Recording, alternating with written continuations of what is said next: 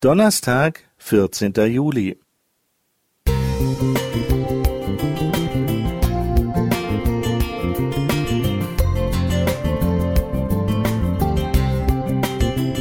Ein kleiner Lichtblick für den Tag.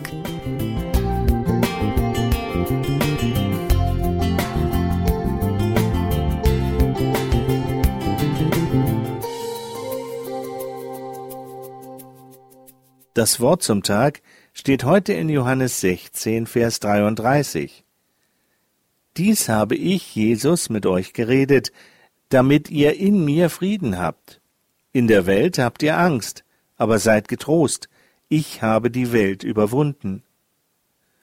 Vor einem Jahr hatte ein Virus die Welt fest im Griff und schränkte unser gewohntes Leben ein.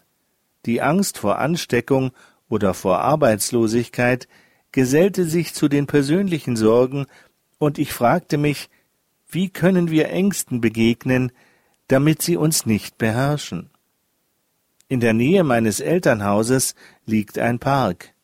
Dort spielte ich als Kind häufig mit meinen Freunden. Es war bereits dunkel, als ich eines Abends allein nach Hause musste, weil die Freunde noch jemanden besuchen wollten und in die andere Richtung gingen. Obwohl ich jeden Baum und jeden Stein auf dem Heimweg kannte, bekam ich ein mulmiges Gefühl und war froh, als ich endlich zu Hause war. Was war anders? Die Geborgenheit der Gruppe fehlte. Wer sich nicht geborgen fühlt, entwickelt leichter Ängste.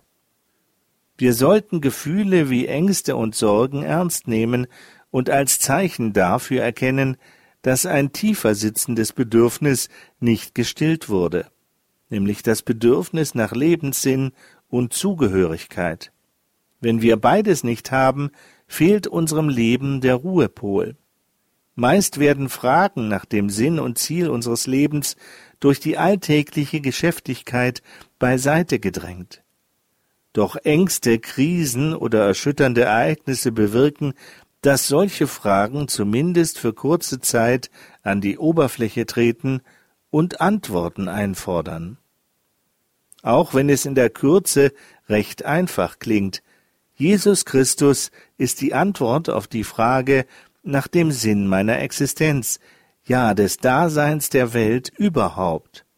Schon heute kann die Sehnsucht nach Sinn gestillt werden durch eine Beziehung zu Christus. Er hat die Welt überwunden. Das heißt, durch sein Leben, durch sein Sterben und seine Auferstehung wurden die entscheidenden Schritte getan, um uns aus unserer Verlorenheit und unseren Ängsten herauszuholen.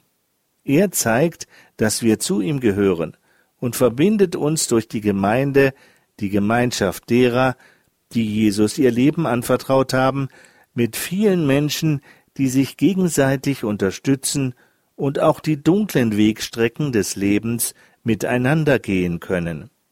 Vielleicht bietet sich heute die Gelegenheit, jemanden auf einem schwierigen Weg zu begleiten.